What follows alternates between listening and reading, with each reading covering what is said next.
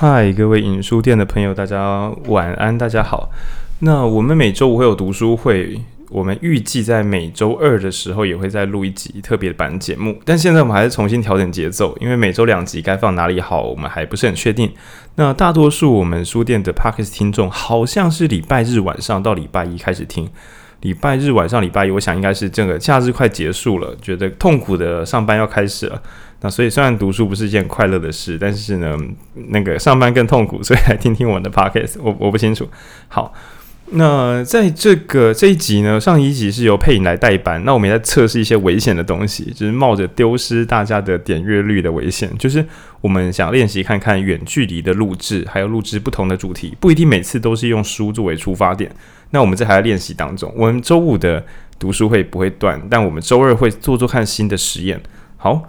那这周呢是来还债的，因为那个几周前，感谢我们的时报出版，那推荐给我们《监控资本主义时代》，但这本书我真的读得太喜欢了，得失心太重，就很像是那个上一集的恒毅力，明明内容蛮简明扼要的，但因为太喜欢，就会硬要把它全展开，然后本来应该一小时就录完，说哎，我们差不多到这边，就又硬讲了三个书中小故事。那《监控资本主义时代》，我真的是有反复读两次以上。那有很多很酷的故事，有很多很困难的社会学名词，让我可以去读取、去查询。那我们这一集呢，我会我们会说这个时报出版的编辑哈，我知道你现在有在听，就是我们对出版行销、出版行销，我们我们不会辜负你，我们会把这这个监控资本主义录六集以上，因为。如果我要一次全展开，大概是一个三四个小时跑不掉的，是超级怪兽巨作。那所以我会觉得非常推荐一买，是因为它也是一本可以让你理解很多事情的好书。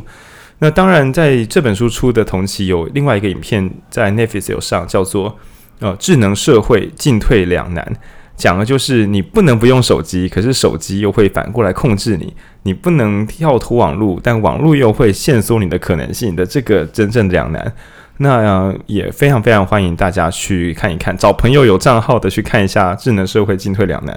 我看到大多数的人在看到完那集影片的时候，那都有点惶恐混乱。更糟的是，这个惶恐混乱感要去哪里跟大家分享呢？答案是上上脸书跟大家讲，看脸书有问题，就是看到你的人都被控制了。那说我没有被控制的，其实诶，对了，也不需要这个讯息。好，那。呃，监控资本主义时代这本书的作者也在我们刚刚讲的智能社会进退两难这个影片里边是有蛮蛮重要的戏份，就他负责讲解一些内容。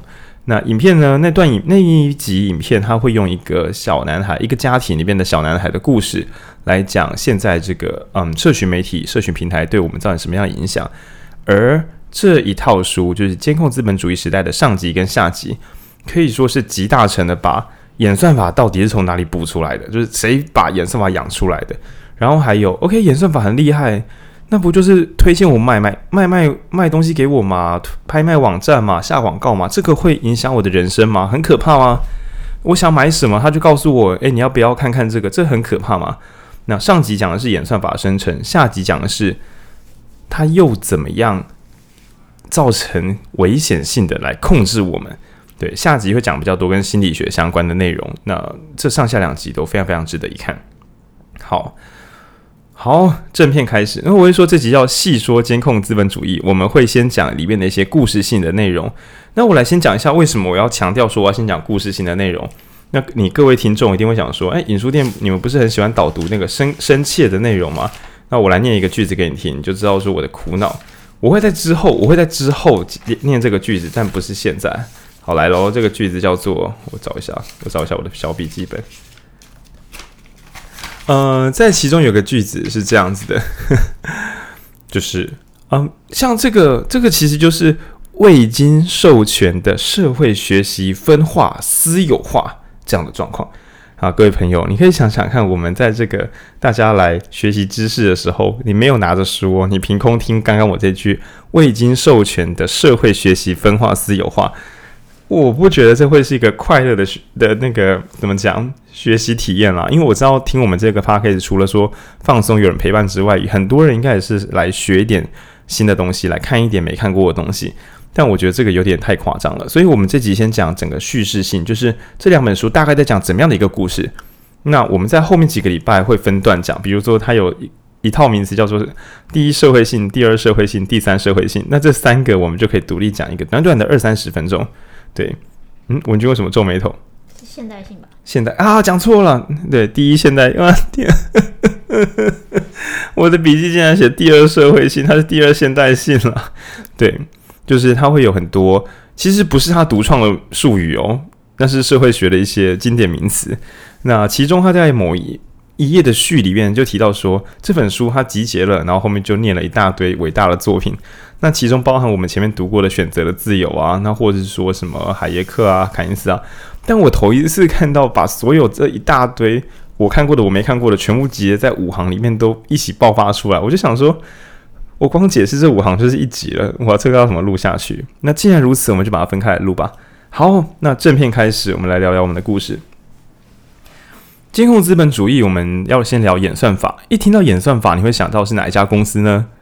诶，是雅虎奇摩。好了，我猜大家应该第一个直觉会应该是我们的这个老大哥脸书。那如果你在美国的话，搞不好你会觉得 Twitter 比较比较比较凶，Twitter 比较那个。有自主性这样，但是脸书应该还是最多人听，下广告啊、演算法啊，我看不到我的朋友，我的朋友看得到我啊，这些有有的没的，在讲的都是脸书。但事实上呢，脸书可以说只是演算法的发扬光大者，呃，真正演算法的老大老大哥应该会回推到 Google Google 先生。大家知道 Google 是做什么的吗？就是有些朋友会以为说 Google 其实是做那个。彩色图片不是啊，就他最近不是那个那个什么 U 叉改版嘛，logo logo 改版，靠围就用一大堆奇怪的色块，然后所有的不管，比方说 Gmail 本来应该是一个信件，就是一个信封的图案，然后本来云端一点是三色的那个三角形，然后他把所有功能全部都改成用四色彩带，我一眼看下去仿佛我色盲，我什么都认不出来。OK，Google 呢？他一开始做的是搜寻引擎，这个大家应该广为人知，就是那个 Google 的原始页面。但是，呃，这家公司它曾经最伟大的事情是，它在它的那个企那个什么企业宣言的第一句第一行上面写的是 “Do no 哎，Don't be evil”，还是什么忘记了？靠，忘记了，应该是 “Don't be evil”，反正就是不要做坏事，不要当坏人。那我小时候看到这句企业宣言的时候，我真的笑出来，我觉得是太狂了。就很像是，呃，怎么讲？你是球队，然后你们的你们的球队的精神总锦标叫做“不要欺负弱者”。那 说打球就打球，比赛就比赛，不是应该是取得胜利不什么话？怎么会是不要做坏事？对，不要做不该做的事，是强过头了才会有这种这种想法这样。OK，好，那 Google 是这样说的，但是据说近年的时候，他已经偷偷把这句话往后移，甚至弄到变不见。那这个我没有去考证，大家可以自己去考证看看。那这个故事为什么从这里说起呢？因为曾经 Google 是一间，就是这就书中所说的故事啦，是一间神圣公司。那他们这家公司呢，就是提供搜寻引擎。那大家不要直接猜说搜寻引擎要怎么赚钱？以现在的观点，当然会毫无悬念的说，一定是卖广告吧。就是很多人使用，很多用户，然后我们就可以卖。那比如说就是盖板广告啊，对，Google 盖板广告，对。那或是说我们可以，嗯，比如说关键字广告啊，对，Google Google 关键字广告。或是说我们可以买版位啊，就是买那个，哎，对，那是关键字广告，打某个关键字字的时候会出现在比较显眼的位置。这些招都是谁发明出来的呢？对，就是 Google，没没人了，真的没人了。那但是 Google 当时、当时、当时在他刚创立的时候，其实他们整个公司只有七个人是广告部门的。那据当时的描述是说，其实整个公司是不太看得起。卖广告这件事情，觉得这是下等的人在做事，没有改变世界不酷。你就想说，像苹果现在可能还保有这种风格，就是你的苹果手机不不会出现苹果的软体，不太会出现那种你如果付费就可以有无广告版本的苹果，它会宁可一开始就让你付很贵，就是我们只有这种版本，我们没有付费把广告挡掉的版本哦。这是一种路线，但但是 Google 一开始他根本就觉得也是这样想，就是你可以想象一堆年轻人进入新全新的崭新世代。就会觉得这应该很酷，就像现在比特币，应该也没有人在谈什么。诶，我们的比特币以后可以交，你如果多付一点变付费会员的话，你交易的时候就不会有比特币盖板广告。就一开始一个领域的创新的年轻人，大部分都会觉得我们要改变世界，要酷，不可以做那种无聊老人在做的事情。那直到呢，大概在西元两千年有很严重的叫做网络泡沫化。就是大家都觉得网络公司赚爆了，赚爆了，所以一起去买它的股票。股价飞得飞高高的时候，大家就又忽然觉得啊，他们到底是赚什么的？然后心一冷之后，全部开始爆炸。哦，那我们现在聊一下它 Google 的伟大发明。大家知道 Google 的第一个产品就是 叫做 PageRank。诶，PageRank 的中文叫什么？哦，网页排名。网页排名就是当我们在想说做什么新产品的时候，伟大的 Google 两个创办人，他们第一个发明的东西就是。我们现在看到搜寻引擎的网页排名，比如说我打影书店或我打独立书店，到底谁可以排在前面，谁要排后面呢？这个这一招叫做呃 Page 哎 PageRank，就是网页排网页搜寻排名。这个名字来自于他们其中的那个创办人之一 Larry Larry Page。天哪，我一开始想说 PageRank。Page 嘛，就是页的网页排名，听起来很直观。想不到竟然有人信 Page，我说这是协同论吗？我信 Page，所以我会做就是 PageRank。那另外一个创办人也有一个异曲同异曲同工之妙，因为小时候大家有没有学过很痛苦的几率，就是文氏图交集，就嗯。两个圈圈交集在一起，中间会有一个叠起来的，像凤眼凤眼糕的那个小东西。那这应该是大家学数学，如果你天分有限，就觉得这真的是一个噩梦，这个有够有够难。就是嗯，交集到底有多少，外面又有多少什么的。而这一招是来自于一个十九世纪的数学家，叫做哎叫什么？嗯，反正他名字有呃 George Boole 嘛，什么 B O O L 对对，对，乔治先生，对，他好像去年还是什么时候，他两百年诞辰。两百人名单，那这个人呢？他这一招被称为，他虽然叫布尔了，但不知道怎么翻译起来变什么布林运算，也就是说什么 and 啊、or 啊、交集啊、连集啊那些你小时候学数学的噩梦。那很酷炫的是，Google 两个创办人另外一个人的名字里面也有也有一个布林，所以我想说，哇，这是命运的安排嘛？一个是 Patch，一个是布林，所以合起来就变成就是可以使用什么？and 啊，or 啊，也就是说，可以把两个东西相关联或不关联，那或是一起关联，或是一起不存在，这些炫炮技术合起来就是 Google 演算法的原始起点。那在那个时候，就是两千年前，可以说是最创新的、最强的演算法。但是这招并不是赚钱的工具，因为当时很伟大的 Google 觉得卖广告是不酷的事情。那随着这个嗯啊、呃、网络的泡沫化来临。其中一个创办人叫 Page 嘛，他其实在别的采访中有提到，他不想要这一辈子成为特斯拉。那各位朋友不知道有没有呃理解这是什么意思呢？大家知道，嗯，另外一家公司叫特斯拉，就是那个卖电动车的公司。那其实他纪念的是伟大的交流电发明者特斯拉。如果我最近有看一些那个啊，这好像冷门电影呢，有看一些电流电影的话，就会知道直流电跟交流电。以前会说什么伟大的发明家爱迪生，后来会发现他的伟大是有限的。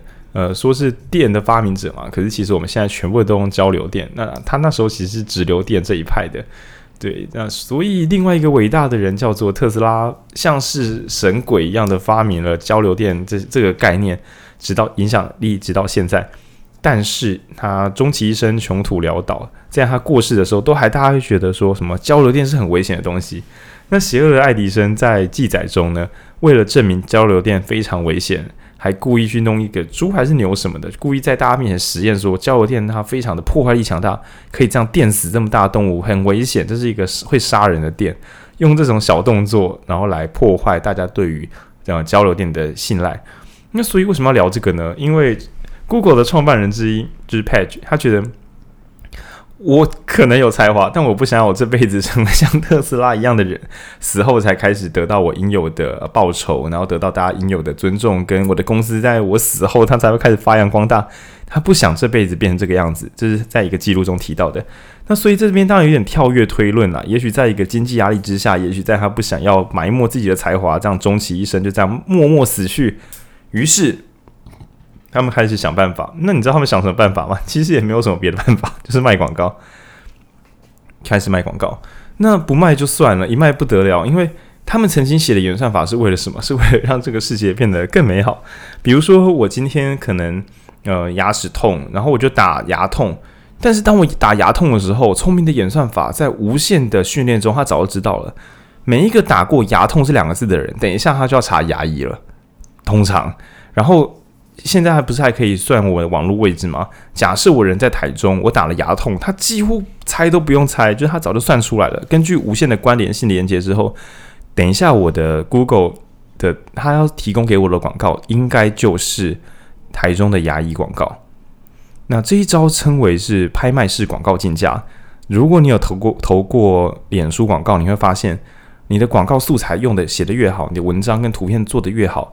你每拿到一个点赞或是一个关注、一个浏览量，所需要花的钱就比较少，这其实蛮合理的，就很像是说我做我在路边做一个嗯公益演讲，我讲得很好的话，我就不用发什么十元啊、发糖果啊，你才会来看。我做得很好，我不给你钱都会来听我演讲，那就是我是一个很厉害的街头艺术家，我没有发钱给你，叫你坐下来，大家都会坐下来，甚至还会给我钱，所以这。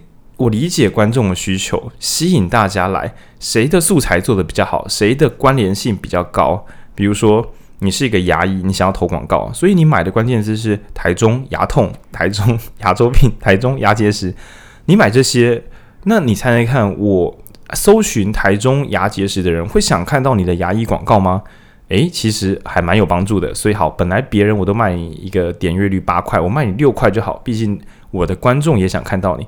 可是如果你呢，你是一个什么呃一个刷牙的产品，你想想看哦，牙结石，我在牙结石，我查牙结石，查牙医，然后你给我看一个牙膏，我可能不会太需要它，因为我现在在痛。对，如但如果是如果你打是牙齿保健或牙齿小孩，你打这些的时候，说不定在无限的连接之中，嗯，每次只要这样打的，都是想要问问看怎么帮小朋友保护牙齿。那通常牙齿都还没烂嘛，所以就是也许卖牙膏是合理的。总之呢，只要我的观众喜欢什么什么东西的广告费就可以比较低一点点。那这个才是有一个交互的好处，一个是如果它的命中率不够漂亮的话，你就干脆我就收多一点钱，赶快把那个广告费赚下来，因为它本来就在乱搞。但是反过来说，如果有人广告做得很漂亮，所有搜寻这些字的人本来就是要看这些广告。那我干脆把你的排名送得很前面给大家看算了，就是我我你甚至就是所谓的什么 SEO 啦，搜寻引擎优化，你甚至不需要跟我买广告，光是你这篇文章讲台中人，你就是牙齿该怎么保健，那当然你可能也买点台中广告，但是如果你本身这篇文章里边是要导导流到你自己的牙医诊所，随便你啦，毕竟。你写的这篇牙齿保健文，我的所有人，整个脸书上，呃，不要讲错，Google，整个 Google，每个人来 Google 看了这篇之后，都是最喜欢的，留的时间就越久，相关度是最高的。好，那就我的我的点阅率啊，我的那个搜寻的曝光量都送给你好了。那这就是演算法的起源。你可以想象哦，一开始那个 PageRank 本来是排说什么东西，大家你杀了什么字。什么东西应该排？什么网页要排前面一点，大家才会爱看？所以这是什么东西大家爱看？那再加上说强大的这个布林运算法，就是我们可以知道，如果你打哪两个字会有彼此相关联。他本来只是想把正确的资讯赶快送到大家面前，但无形之中，他让他的电脑自动的，就是机械演算不断的学习之后，他几乎可以半预知的知道你打什么字。你你比如你你打牙痛，你没有打牙医。但我几乎可以知道你要查牙医了。当然，电脑它什么都不知道，它只是知道这个关联性是比较高的。那这成为广告，就是卖广告的起源。那当然，就是之后我们可以看到，嗯，Google 各种卖广告的方式，这个就不再赘述。这是演算法起源。好，那在我们讲这个所谓的细细说监控资本主义，这个大概就是前半段最最最重要的故事。此外，接下来我们先来讲一个小小的观念。虽然我们都说好要一直说故事，但是不讲这个观念，你会不知道这本书它的核心恐怖在哪里。很久很久以前，人们在河边打水，就是把水捞起来喝，是不付钱的。直到现在，大多数的国家可能也是，你到溪流旁边采采水是不用再付给国家多的费用。那当然，你现在在呼吸这些空气，你也是没有付钱的。为什么要从这边讲起呢？因为原始的人类使用自然资源是觉得顺理成章。你猎杀山猪，那或者说你采集果子，都这都是你的自由。慢慢的、慢慢的，有人发现说，诶，使用别人，比如说我捕捉奴役奴隶啦，就是我用武力控制他，让他变为奴隶。我使用这个人，诶，我也可以过得更好。那这就开始有了一些劳动力的变化。那再接下来呢，大家发现说。嗯，我我觉得这些都太弱了。有了蒸汽机之后，我就可以用这个蒸汽机不断的赚到钱，那就是工业革命时代。那这些我们要讲的是什么？是这些都是截取资源的方式。那当然，随着人人类文明的进步，会发现说，诶，我能不能够在路边看到一块我喜欢的空地，我就开始围起来盖房子？不行，因为土地已经开始变成有限资源。一开始可能乌鸦乌鸦嘛，随便你啊，你要在那里挖山洞要住随便你。慢慢的，大家发现说，哦，这是有限的，这是珍贵的，这个应该要统一管理，你应该要付出代价，好吧？那我就跟别跟国家买地。就是开发一开始什么几几期开发几期开发的时候，建商或是大户先去买地，然后呢，民众可能再去买，就是次级交易嘛，跟建商买房子，诸如此类，慢慢的这样交易。那你每次在交易的时候，你得到这个资源，你都是要缴出税金，等于是一个集体意志去控制，不要让少数人无限的获取这些有价值的资源。你可以想想看，说有一个公司。不经大家同意的把一条河买了下来，然后说抱歉哦，这个水我们买了上游，所以下游的水都不能使用了。这在一个正常国家都是不会允许的。好，这是一个前情提要。那我想大家也可以同意说，有人发现了人力资源很宝贵，所以就是 集结了武力，把一个乡啊、一个里啊或者一个县的人都锁在里面，然后说你就是为我所用，我不会付你们工资，我会给你们饭吃，但是你们要成我的劳动力。诶，这个大概在正常的民主国家就再也不可能实现了，就是废奴已经是几百年前的事情了嘛。那在接下来呢，就是我们知道工业革命。好，那你说，诶，那买机器可以吧？我不伤害人了吧？OK，那当你有一点尝试，知道现在有什么垄断法，也多多少少是担心说特定的企业它自己可以控制这个世界，会造成其他人的不方便啊。所以我们必须要阻止它。不是让你说机器是你买的，所以你想干嘛就干嘛，不行不行，因为这些终究会造成其他人的一个压迫。那为什么要先讲这些呢？因为我们终于来到了下一个资源时代，自然资源、人力资源，然后接下来是机械，也就是工具的这些资源。那我们不知不觉呢，在这个呃演算法的这个世界里边，跑出了第四种呃比较少被知道的资源。也就是我们的资讯，你说啊，我们的资讯是我的身份证字号跟我的，不是不是，那个叫个资，那是你的个人资讯。这边讲的资讯是你的行为所产生出来的，嗯，动作记录。那我这边讲个抽象的，你在路边走路的时候，我就录你在走路的样子，于是我更了解这个世界。你会想说啊，那就给你看啊，没关系。OK，那你你知道，因为我一次只能看一个人。如果我同时可以看到全世界八十趴的人的走路的样子，我几乎可以判断得出来什么时候谁要买鞋子，然后卖鞋子给他。我甚至知道哪些人是有残缺的，所以我不该让他工作。因为在我的无限记录之中，像你这种走路方式的人，你会提早脚会受伤，所以我保险费要调高一点点。那现在你觉得这个是安全的吗？OK。我们目前啦，迄今为止还没有那个技术去截取全人类的所有动作，但是我们跟网络已经连得非常非常近。那所以呢，当我们今天估我我这边一下子我随便乱鬼扯，对，比如说我可能 Google 呃汽车旅馆，但是我是已婚，同时我在半夜 Google，其实说不定等一下我就可以推给你离婚的广告了啦，对。那这些东西你可以想哦，当他推给我离婚广告的时候，你不禁恐慌的想：干，我没有说什么，但他好像知道了什么。那如果假设在邪恶演算法中，他拿这个东西说，我就就是直直接对你老婆寄信，然后说，然后推给他什么？推给他征信社的征信社的广告。那在这样子的这个黑色迷幻世界之中，到底他是怎么练出这一招的？你可以想象说，他已经等。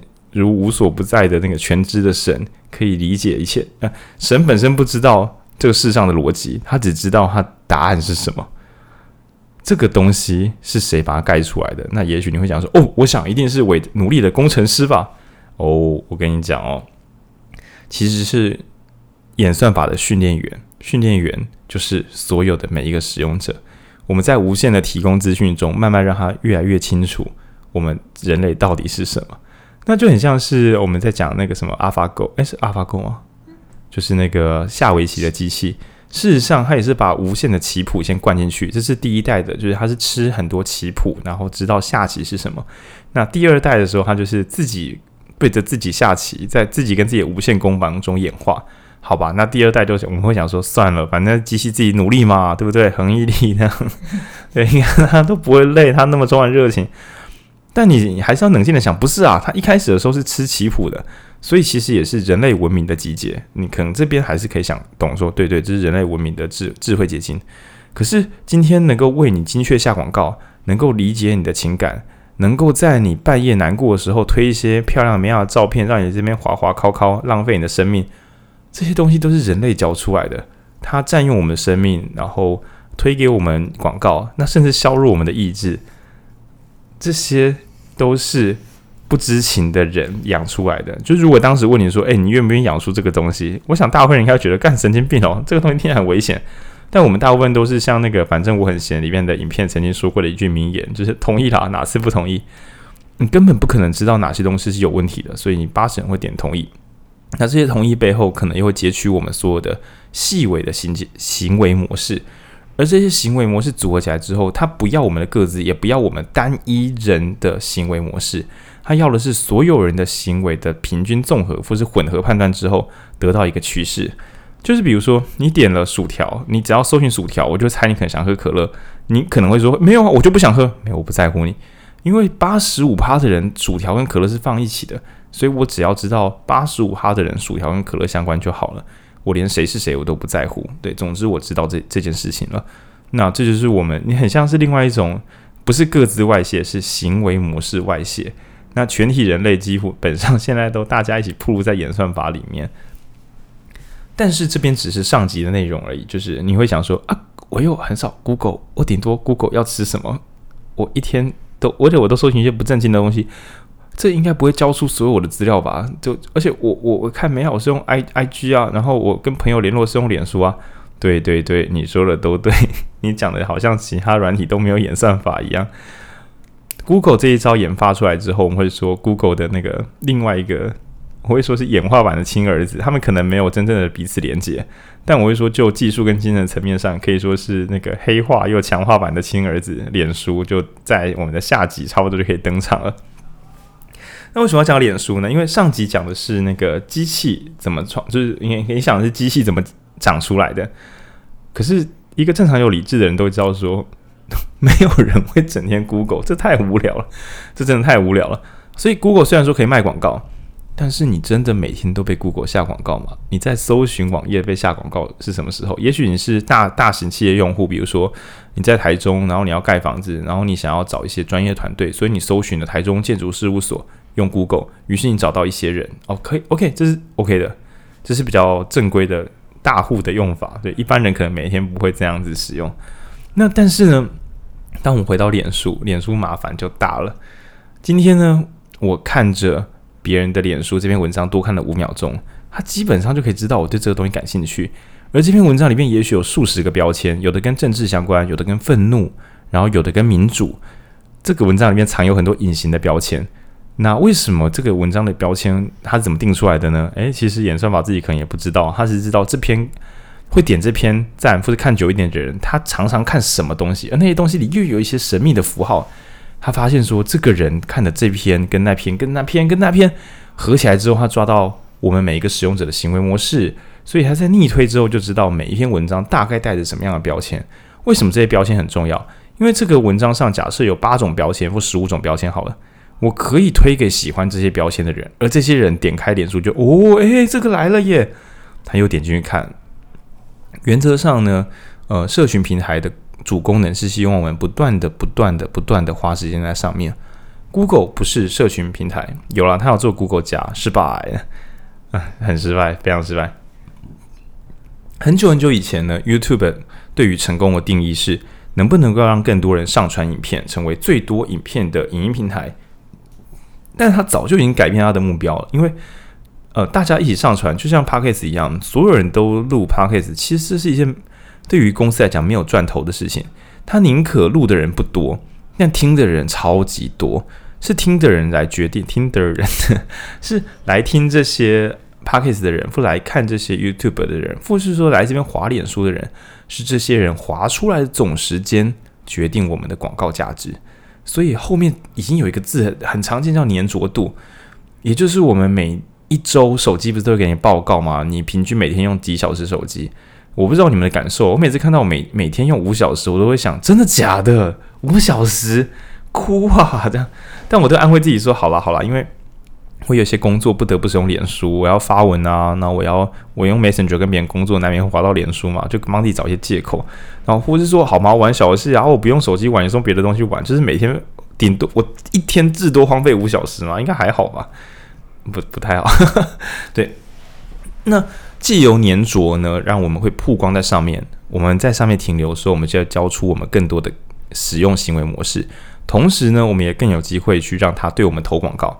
那你可以想说，他的广告商跟脸书或是跟 YouTube 买的，就是说，诶，我可不可以曝光多几秒？那他要曝光多几秒，当然前提是我们这些观众要愿意多看几秒，不然他要怎么卖？你把手机关掉一整天啊，那个广告到底要卖给鬼啊？就总不能脸书说，诶，我虽然收你的钱，但我今天无法做任何曝光了，拍谁干这样还得了？所以其实怎么让我们无垠无涯的永久每天二十四小时从早到晚一直滑某些平台，就是这些平台最大的任务。对，所以 这些平台都是来设计，就是让我们浪费时间，把粘在上面。他初始可能希望大家交朋友，但他后面已经变成那种，嗯、真正的蜘蜘蛛网。呃，就是大家可以去看那个，啊，干可以不行，不能雷，不能雷，差点就要讲无限列车梗，不行。这个电影上上映才 才两三天，觉得他希望你做一个永远不会醒的梦啊，对。那这是非常非常非常恐怖的事情，所以他甚至会设计一些细节，如何让你不使用的时候会不舒服，再回来使用。你永远会看到你的软体上有一个红色的一，或是二，或是三，那我就想要点进去。点进去之后，又开始，你点进去之后，不是本来应该是去你的右下角点开，说到底是哪几个更新的讯息吗？但你会晃神，你会先划划最新的更新有哪些东西更新，然后明明已经点开看那三个，就是比如说红色数字三，只有三个更新，你看完不就该滚了吗？但你就是会 再把它划完。然后你你各位看那种猫猫狗狗图的，它就是推靠超多猫猫狗狗图，一张接一张，点进去就算了，你还把留言也点开，看有什么有趣的东西可以再多看看，就这样子一个连着一个，一个连着一个，然后把我们时间不断的倒进去，就这就是第二本，也就是我们上集是红色的讲机器的学习，然后下集讲的是心理控制。那我们现在聊一个这个真正伟大的心理学家史金纳先生。我我每次在读书会，就是只要引用到史金纳，我都会说邪恶史金纳博士。呃，曾经呢，我们在讲行为模式的时候，有古典的制约有两招，一个叫做刺激，一个叫做反应。比如说，嗯，我摇铃铛的时候就喂狗狗吃饭，我摇铃铛喂狗狗吃饭。有一天我摇铃铛，狗狗就胃酸就涌出来，就是呜，好想吃饭。就这样，古典行为制约。那邪恶史金纳博士呢？他就我不知道他在想什么，他就是也是用鸽子做实验，就是鸽子按按钮掉食物，按按钮掉食物。于是他发现鸽子就是会知道饿了时候按按钮就掉食物。但我这边真的没有把书读透，因为书里面没有特别写他为什么史金纳博士在想什么。总之，我之后再找别的书补读啊。就是史金纳博士呢就想说，诶，啊如果有时候有掉，有时候没掉会怎么样？这边我可能会讲的有点误差哦，这个心理学专科的朋友可以在私讯回馈，我再来读读书。总之，他做的这件事情就是不是每次按都会掉掉鸽子饲料，然后鸽子就变成会一直按、一直按、一直按。他发现偶尔掉，偶尔不掉，鸽子就会觉得总是来按按看比较好诶，按按看看会掉什么出来。那这招就叫史金纳效应。他发现了行为控制的第三招，刚刚讲刺激跟行为嘛。他发现还有刺激行为以及第三个随机随机回馈，有了随机回馈之后，就会造成增强，也就是真正的三本柱，就是刺激行为，还有刺激行为，还有增强。哇，有了增强之后就可以控制了耶！因为本来不饿的狗，或是说不饿的鸽子是不会去按电铃的，鸽子不会对按电铃着迷的，因为它根本就不需要按电铃啊，除非有时候有，有时候没有。偶尔掉出饲料会使他兴奋一下，哦，多巴胺跑出来，但是没有掉就哇没有，哎呦又掉出来了，使他一直在渴求着这个不知道什么会掉出来的小饲料，嗯，就跟人类一样，对，所以邪恶史金纳博士是那个年代的人还会觉得人跟动物是不一样的，我们是有灵魂的高级生物，但是邪恶史金纳博士那时候心想，就是哎、欸，啊鸽子会这样，啊人会怎么样？他也做了类似的实验，发现哎、也会。那你会想说，干我不是鸽子，我怎么会做这种事？OK，你知道赌博吗？史金纳效应最有名的就是讲赌博。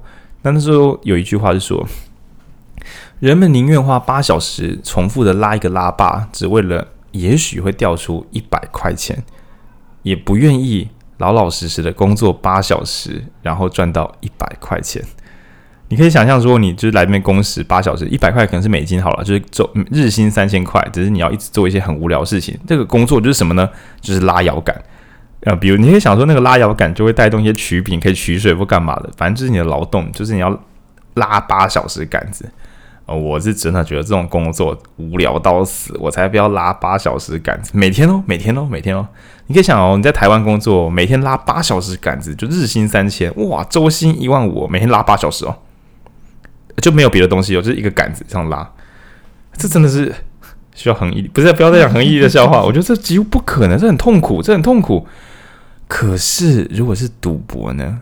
你每天都有可能可以赢到三千块，你会想说，哎，干超赚的哎！你看我在那边，然后有时候哇赔了赔了，哦赚了赚了，哦哦哦，哎今天没赚，今天没赔没赚，明天赚了三千，后天赔了三千，这个东西是有可能让人永远都困在里面的。那。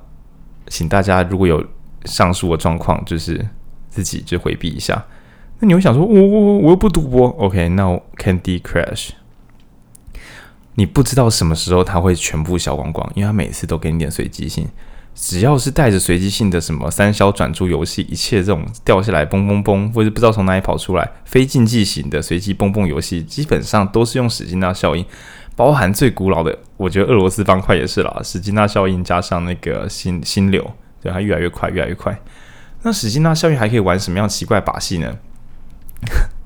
暗黑破坏神二发明了随机宝箱系统，到底会开出什么装备呢？就是不要只掉装备给我，不要跟我说打赢什么会掉什么装备出来，这个是普通酷。更酷的事情是打出随机装备，掉出来的装备，可是你说，可是啊，如果打王全部掉垃圾，不是很烦？OK OK，那我掉给你。深金色的传说装备，可是你要去辨识装备，就是开宝箱了，给你深金色宝箱，然后打开之后，哎呀，这不是我要的数值，哎呀，这不是我要的特效，哎呀，然后就在这个可能，也许你一整个月都，哎呀，可恶啊，这废装啊，然后第四十五天的时候，干开出来了，这超屌，这超屌，光是这一天呐、啊，又可以让你再撑个三四十天，就是永远永远都困在这个开宝箱的世界之中。这是非常非常有用的，请大家自己手动逃脱。好，那我们来讲一个比较难逃脱的。好了，各位有没有经验？就是你的手机的 Facebook 或是 IG，然后右上角跑出一个红色的一或二或三，要不要开开看宝箱啊？点开看里面会有什么？史金纳效应混进去社群平台之后，真是摧坚断玉，超级强。你总是会想说，哎，干会不会是我朋友？哎，到底是什么？点开看一下。那如果呢，都是一些不重要讯息，你也不会真的生气，你就是没开到大奖而已嘛，就哎呀还好诶。可是如果偶尔点开时，我靠，哎，有人来这个这片酷诶，酷酷酷，或是有人 tag 你？其实你知道中大奖是什么？朋友照片 tag 你了，你回去看看你自己，你就会变成无意义的事情来打扰你，你不以为意。偶尔有一点意义，你就很开心，你就等什么时候会有下一次。那许也许你会说，好啊，那我就不要开通知嘛。史金纳效应，你能奈我何？好啊，好啊。你每次点开 IG 或脸书的时候，其实你都在等更新照片或有趣的图文啦。你昨天的社团，今天有没有人 po 新的废文？对，反正我很闲，有没有更新啊？之类的，这些东西都会构成你的期待。而这个东西，由于是整个社群平台的人发文，或是说做产品、做内容，根本就不会有真正的完美规律。你就说有啊，志祺七七每天都会更新啊。OK，就算你是粉好了，今天你看过了，明天是什么？原则上你不会知道明天是什么。比如说后天啊，后天搞不好是呃假，我乱讲。比如说后天是韩国瑜跑去中国，然后跟人家报名什么咏春比赛，然后变成那个后天的新闻。我就不管你喜欢他还是讨厌他，你一定会看着三小，然后点进去看，就是一个惊喜，你好像中个奖一样，你决定来看看他。所以在这个无影无压的惊喜包之中。等待它，打开它，享受它，然后或是等待下一个，是非常能够让人着迷的。就像好像在之前之前什么精神科的那个什么呃什么 SM5，反正就是他们的检定手册，当然也开始考虑说要不要把网络成瘾放进去，因为之前是游戏成瘾。可是你知道吗？不管是游戏成瘾啊，什么脸书成瘾啊，各式各样，只要谈论到成瘾，除了是药物型的成瘾，也就是直接吸毒的那种物质型成瘾之外，所有成瘾的核心机转，包括现在讲什么游戏化学习啊，全部的核心都是史金纳先生的那一招增强型控制，金价金 combo。那 Google 就是当初没有把这招学好，他没有让你。因为就是你，你知道为什么吗？因为 Google 你不会无意识的去 Google 它，你不是去享乐的，你是去找你要什么。所以在使用 Google 的时候，你还算是有自由意志的人。我要吃什么呢？我要处理我牙痛的问题，于是我来 Google。你不至于想处理牙痛问题，点进去之后，在里面看了半个小时的废片哦。诶，我的牙痛在干嘛？还没那么严重。呃，如果你有这样的话，我觉得那是你的问题哦，真的太夸张。就是开始看维基，然后开始分心掉这样。但正常来讲，你为了处理牙痛，你为了处理汽车坏掉，你为了处理水管不通，在半夜的时候，你想要找明天台中的水电工去 Google，你是带着问题意识、带着目的来解决问题的。可是，在使用社群平台的时候，十之八九我们就在瞎晃，在找寻一个不知道什么时候会到来的不知道什么东西。那我们到底在干嘛？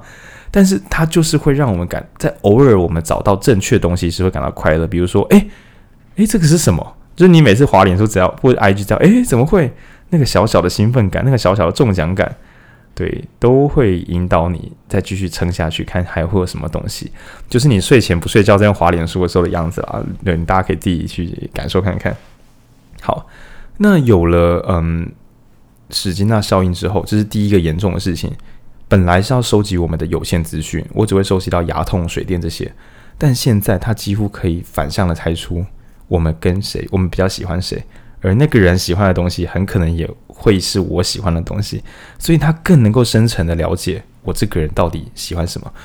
比如说，到底有多少人会没事去 Google 什么国民党、民进党啊、统一啊，然后什么川普啊、民主党啊、政治信仰，到底有谁会没事一直 Google 这些东西来表明自己是怎么样的人？不，不太容易吧？但是在脸书上呢，台派一四五零中共同路人。当你看某些人的文章的时候，其实你早就逆向的交代出你是怎么样的人。我为了讨好你，我为了希望你不要下线。今天你看了一个，嗯，比如说你看了一个习近平讲中国会更好的东西，看了很久。那我只好猜猜看，说我传一些统派快乐影片，跟你讲中国一定强，说不定你会喜欢。我再传个社团链接给你，看你会不会加进去。对，我希望你就是喜欢，觉得哦，脸书可以让我找到我真正的好朋友，对吗？那今天呢？你看到那个柯文哲被人家恶搞的照片，你看了之后笑了一下，按个分享。我只好猜猜看，说你会不会是，嗯，你会不会是亲，就是民进党，或者说亲独立派，但是同时又怎么样怎么样？他就把这元素混合起来，然后于是就可能传给你，就看，诶，看这边都是雷，我实在不太想讲。好了，就广义的，广义的，就是柯文哲说的一四五，广义的一四五零，广义现在的定义有狭义、广义、超级乱七八糟。你知道为什么会混乱吗？因为你喊出一样的定义，但是演算法会把你送到不同的群集，所以这里的一四五零觉得是自嘲，那里的一四五零觉得是骂人。预猜解的时候就会，你一四五零说，我一四五零没错，你怎么会觉得自己是一四五零？我就是一四五零，一四五零很糟。什么一四五零很糟？一四五零就是很棒啊，就是会变成一个名词，竟然跑出截然不同的意思，那就是演算法在把我们做这个数位泡泡的切割。对，好，那我们前面先讲说，它既有心灵控制，让我们用个没完没了。那再接下来告诉你，就是说，因为在嗯社群平台上，可以让我们展现更多我们自己的标签，会露得一展无遗，一露嗯一表无遗。那更严重的是，是第三阶段。这边我在看的时候，我还终于在书中皱起了看书时皱起了眉头，因为前面我都觉得说我大概知道了。OK，嗯，好，没问题。反正就是同温层嘛，那大家就不好不好沟通嘛。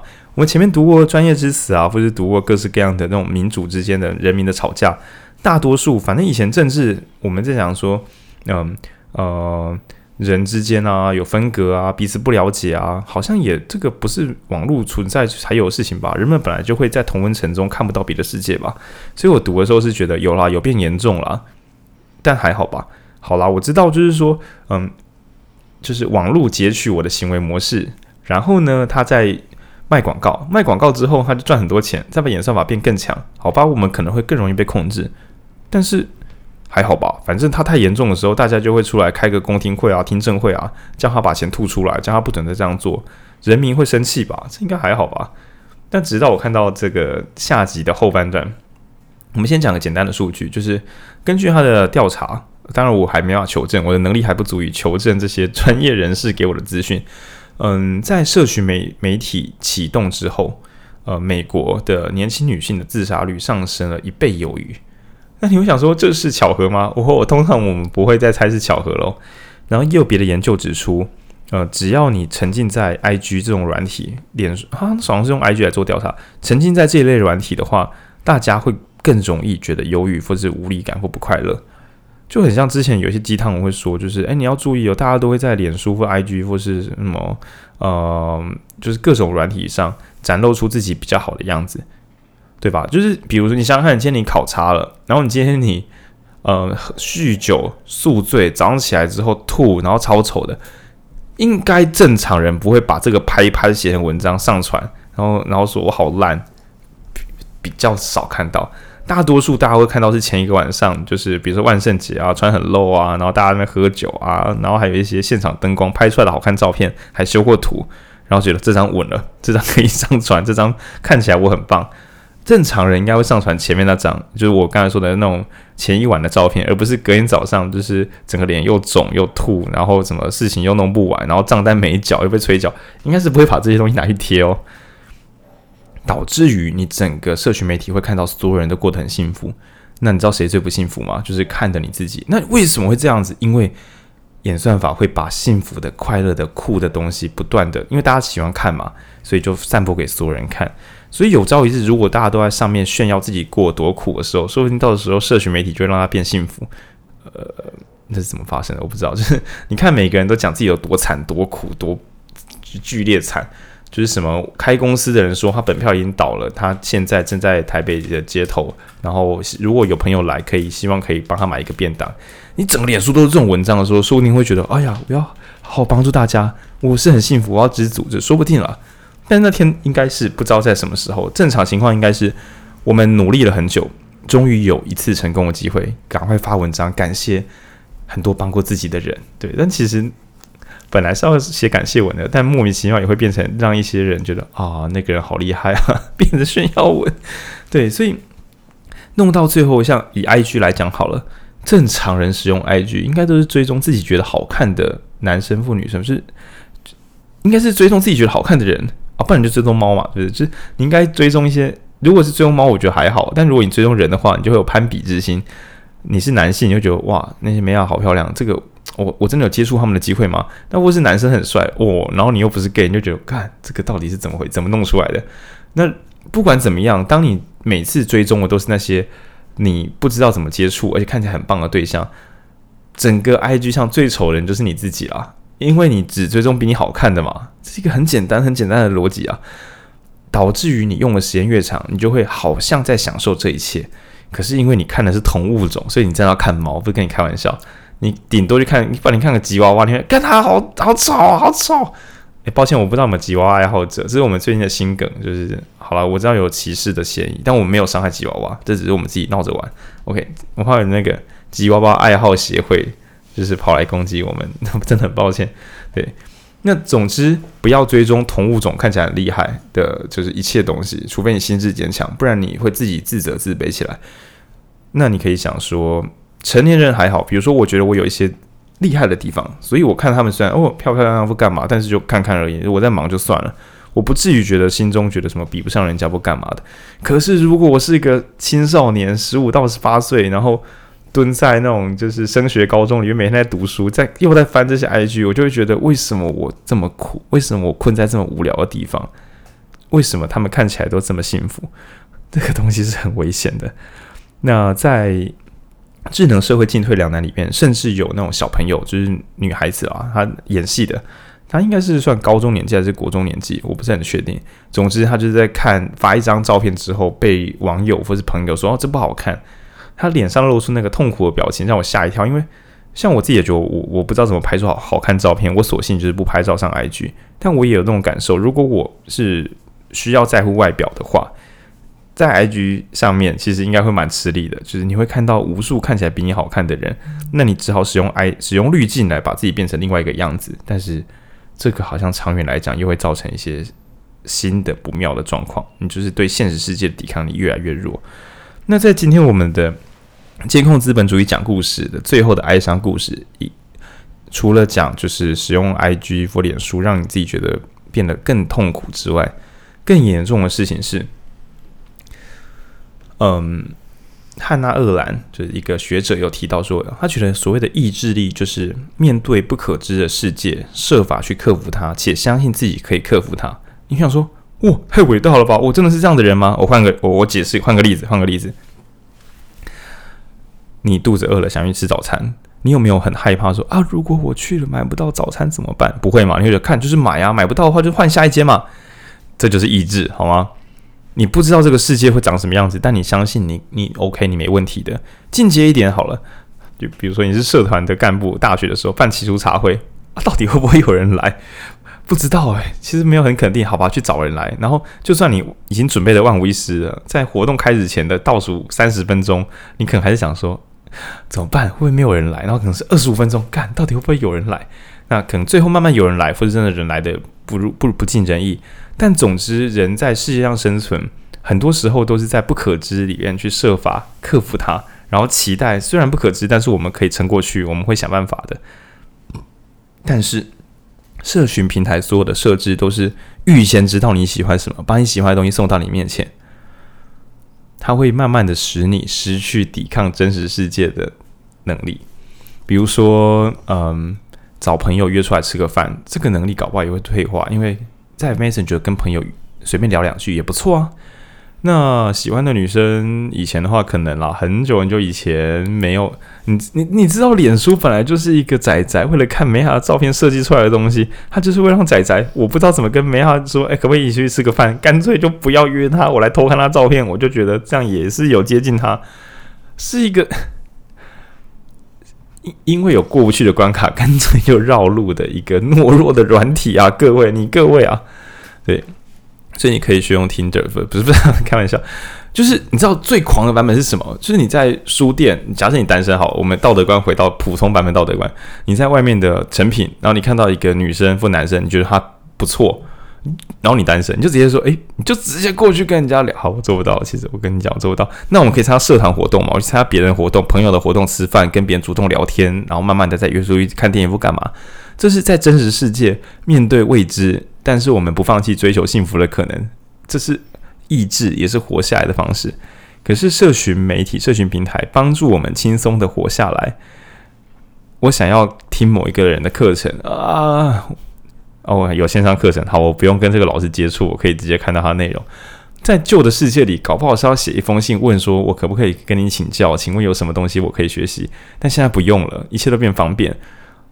但是有些人早就拥有。抵抗世界的活下来能力，所以他用这个会用得更方便。但更多人是未经过抵抗世界的训练，就快乐的使用这个超级方便的社群媒体。对，那为什么会聊到这边？因为最后可能会导致的是，人民再也无法使用民主来推翻经济的的压迫。这边有点复杂，我讲一下。你可以想说什么房地双双涨啊，或是假设啦，全台湾的人有八十趴没有自己的房子。不用担心啦，人民真的会超级暴怒，硬是搞出一些严重的事情去推翻政府，或是逼政府修法，所以人民的愤怒不可能没有用的。政府也选投票还是想要选到赢啊，只是现在还不够严重，还有很多人本来就有房子而已。OK，可是如果如果人们再也无法相信自己可以改变东西，无法彼此集结，无法与他人沟通，所谓他人是无法与意见不同人沟通。无法期待一件不知道有没有可能成功的事情，这些如果全部都慢慢慢慢的越来越严重的话，那大型的厂商无无以无敌的演算法，终究会使所有人被控制。就是我们会交出更多时间，我们一天可能会用到十二小时的手机，然后我们假日的时候，我们只会去演算法推给我们的活动，不管我们喜不喜欢。我们一累的时候就找一些废片来看。我们难过的时候，就在划划一些，就是猫猫狗狗啊，或者是梅啊，或者是帅哥啊，或者是说一些明星的粉砖，来让自己得到慰藉。正因我们可以马上得到慰藉，所以我们干嘛要抵抗这一切呢？那好几集前我们会聊到一个名词叫“美丽新世界”，那是人称二十世纪的黑镜。那讲的是说，如果我不是用恐怖来控制你，我是用幸福来控制你呢？如果我是给你的所有世界，你打开手机，你每一瞬间，比如说啊，在 iPhone 十八的这个年代，已经推出了一支只要六千块的 iPhone，五千块 iPhone，人家是 mini 版的五千块 iPhone，以及一支八万块的 iPhone。那在那个未来时代，他用够贵的设备就已经可以赚饱，再用够便宜的设备去取得完美的市占率。呃，其实现在我觉得已经差不多了。你不买苹果，你还有很多便宜的智慧型手机可以买，每一个人都可以沉浸这个无限的美梦。在后面的那个时代里面，我们甚至会有数位的手表，然后我们数位的眼镜，我们的一切都已经把资料采集送出去了。他会知道说，在我们很痛苦的时候，可能在我们家里边喷出某一种植物的味道，我们就觉得很放松。即便呢，我因为无法就是社会化的完成我的任务，感到孤单寂寞，无法跟别人正常的讲话，所以我觉得很焦虑。但是喷出了我喜欢的味道，看了我喜欢的影片，我觉得好像又没有这么糟。哇哦，这不是数位鸦片吗？对，就这样子用这些美好的东西，让人们觉得，那为什么要抵？到到我们要反抗什么？我觉得现在过得还不错啊啊！没有这个，那那不是更可怕了吗？那我要难难道我要上街头？难道我要跟别人讲，我觉得这样不好吗？可是那会不会是我不好呢？所以如果后面的年轻人们慢慢的被这一切原生性的变脆弱之后，那又要怎么样去反抗这个世界的不公平之处呢？对，这边讲的是一般的人抵抗那些有能力控制我们的人，对，那所以这确实是有一点点麻烦的，对，但是因为我觉得就是人是蛮有机的生物，那聪明人又有蛮多蛮善良的，所以呃，像什么监控资本主义年代这本书，我觉得蛮巨大又蛮难写的。那同时还有什么智能社会进退两难，很多比如说 Pinterest 啊或什么的一大堆，本来在这行里面的人又跳出来说，诶，我们设计出来软体有点太强了。Pinterest 好像前总裁吧，忘记他职称。他在《智能社会进退两难两难》的影片里面提到，当我下班时还发现我在逛 Pinterest，我就发现，干，我写了什么鬼东西出来？到底要不要下班？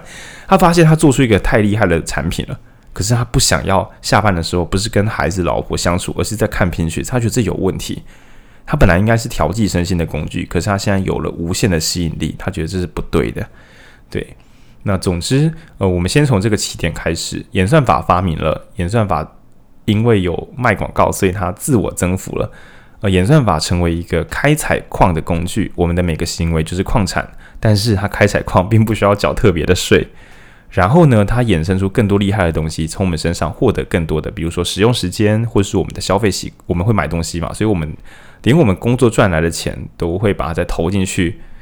这些软体之中，因为它卖广告给我们，我们还真的把钱丢进去了。然后我们再少了很多钱嘛，所以我们要去工作，再把生命用掉，我们就变成一个，我们同时成为电池在供电，然后同时又成为被研究对象，在教会他们东西，你知道吗？就是你是他的老师，那你也是他的奴隶。哇哦，这真是太不可思议了，对啊。然后在下集，上集是这样讲，那下集讲的是史金纳效应怎么样精确的让大家上瘾。然后，呃，他怎么样去做行为的增强？它里面有提到说，那个就是曾经有一个博士让一只大一只海龟吞了晶片，那这就是穿戴式装置的由来。所以我相信，在更远的未来，它应该可以捕捉我们的更多情绪。我们看了某个影片，我们的心跳变快了。你本来只是想说我跑步的时候这对我很有帮助，结果你组合之后变成他知道你看什么电影会感动。我觉得这真不妙。对对，甚至更未来里面搞不好，它可以截取空气。或是说截取泪水的，就是某些化学成分，就知道你现在是恐惧还是愤怒还是感动。那我就知道，嗯，你现在很感动吗？嗯，那我现在可以推一些慈善劝募的链接给你。现在正是时候，干想想，我觉得真不妙。对，那在讲监控资本主义的下集的后面也提到说，人们因为什么东西都被满足，所以慢慢的变得弱化。那这些综合起来之后，到底人类会有什么样的未来？那过往人们遇过很多危机，比如说土地被过度开发。环境受到大幅的破坏跟污染，人变成奴隶。那工业时代把人变成更小的零件，每个人都变成不重要的人。那这一切其实都靠着很多知识分子的努力，还有公民的努力去逆转跟阻止这一切。那这一波呢，感觉是一个新的麻烦。那大家民众跟学者也变聪明了，能不能够再反扑回来，把所有人的自主权去抢回来？应该是这几年就相当相当重要的议题。那我们也会再找机会做一些比较深度的导读，包括呃人们到底怎么行动的。那所谓的消费行为跟刚刚讲的现代性，还有里面有更多更多的社会学、经济学等等的名词，我们会在另外一段一段的解说。对，总之是真的是好书啊！如果你各位就是脸书滑很凶的，都应该去买一本回来解读啊、赎罪啊这样。又或者说你们呃每各去博客来或是哪里买个一套放家里，我们在导读这本书的时候，我们会讲一下页数，你可以做一个很深远的全方位导读，因为我们可能从其中的两页就可以又讲出蛮多细节。对，那。用这本当做学习的读物，真的是很方便，因为它引用的范围有够广，可以说是我们影书店 reference 的超重量导读的推荐书。那今天先讲到这边，好，晋玮，你看我认真导读，我们还没有结束，那就是谢谢大家，拜。